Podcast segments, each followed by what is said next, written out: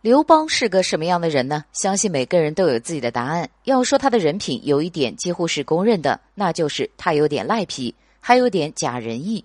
可是尽管如此，韩信、张良他们为何还是那么死心的跟着他呢？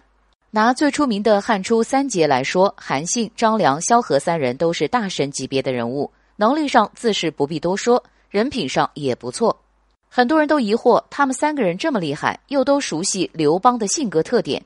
为何还是对刘邦这么忠心？其实答案早被太史公司马迁写出来了。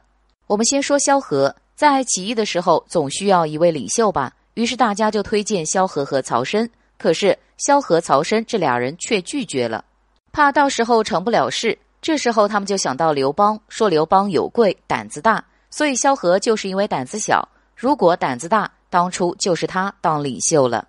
再来说说张良，张良给刘邦讲兵法，刘邦常常听从他的计策给其他人讲，其他人都不听，所以张良觉得刘邦大概是上天派来能够辨识他这只千里马的。